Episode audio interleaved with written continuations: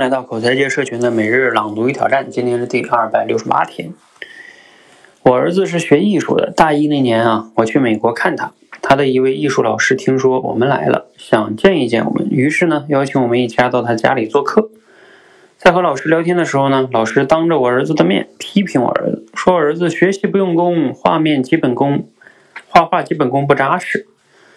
正当我们一家人感到没面子的时候啊，老师话题一转，开始表扬我的儿子，说：“哎，这孩子呢，画风非常自由，没有束缚。我教过不少中国学生，他们往往基本功很扎实，但可惜的是画风基本固化了，只会按照一些套路去画画。你的孩子仍然保持着自由奔放的画风，这实在难得。基本功呢，任何时候学都来得及，但画风一旦固化了，艺术生涯基本就结束了。”多么有见地的观点啊！我想这番话呢，不仅适用于画画，同样适用于人的一生。任何时候学知识、提升能力都来得及，但一个人的思维模式一旦固定了、形成了，他的一生啊，基本上就被框定了。听话的结果很可能就是放弃自己的主见，牺牲创意，只会按照父母或者权威的要求做事儿。这样的人呢，就算努力学得了一身好本领，人生也没有什么大的作为。因为他只会重复别人曾经走过的路。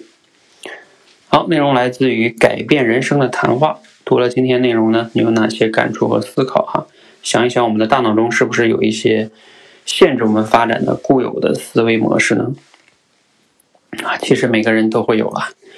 嗯，就像我们这个练口才里边的学员，往往就是啊，因为我天生内向，所以我口才不好。啊，因为我读书少，所以我口才不好。呃，等等等等吧，嗯，就是这种，这种等等的这种思维模式都会限制的哈。其实别的领域也一样，嗯，比如说像，呃，工作吧，可能觉得说自己啊怎么怎么样的性格，所以就不能怎么怎么样。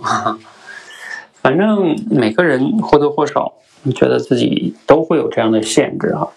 啊，我们确实有时候要去觉察自己的思维模式。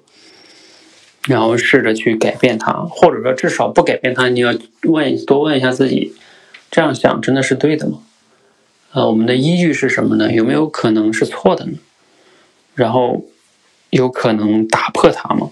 嗯，要学会有时候去质疑一下自己，否则就会自己会一直按照一个模式在往前走哈。这个是嗯需要大家去注意的。好，我们今天先聊到这儿哈。嗯，欢迎和我们一起每日朗读与挑战，持续的输入、思考、输出，口才会更好。谢谢。